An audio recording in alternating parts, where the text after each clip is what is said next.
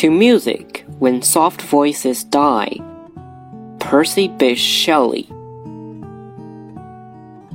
Music, when soft voices die, vibrates in the memory.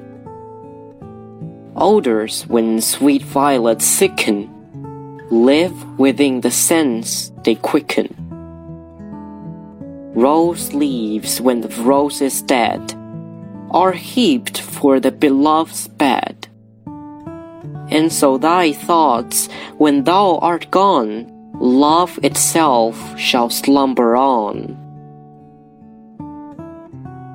本诗朗读者丁雁飞，摘自东南大学出版社《丝织的帐篷：英语经典诗歌选译》一书。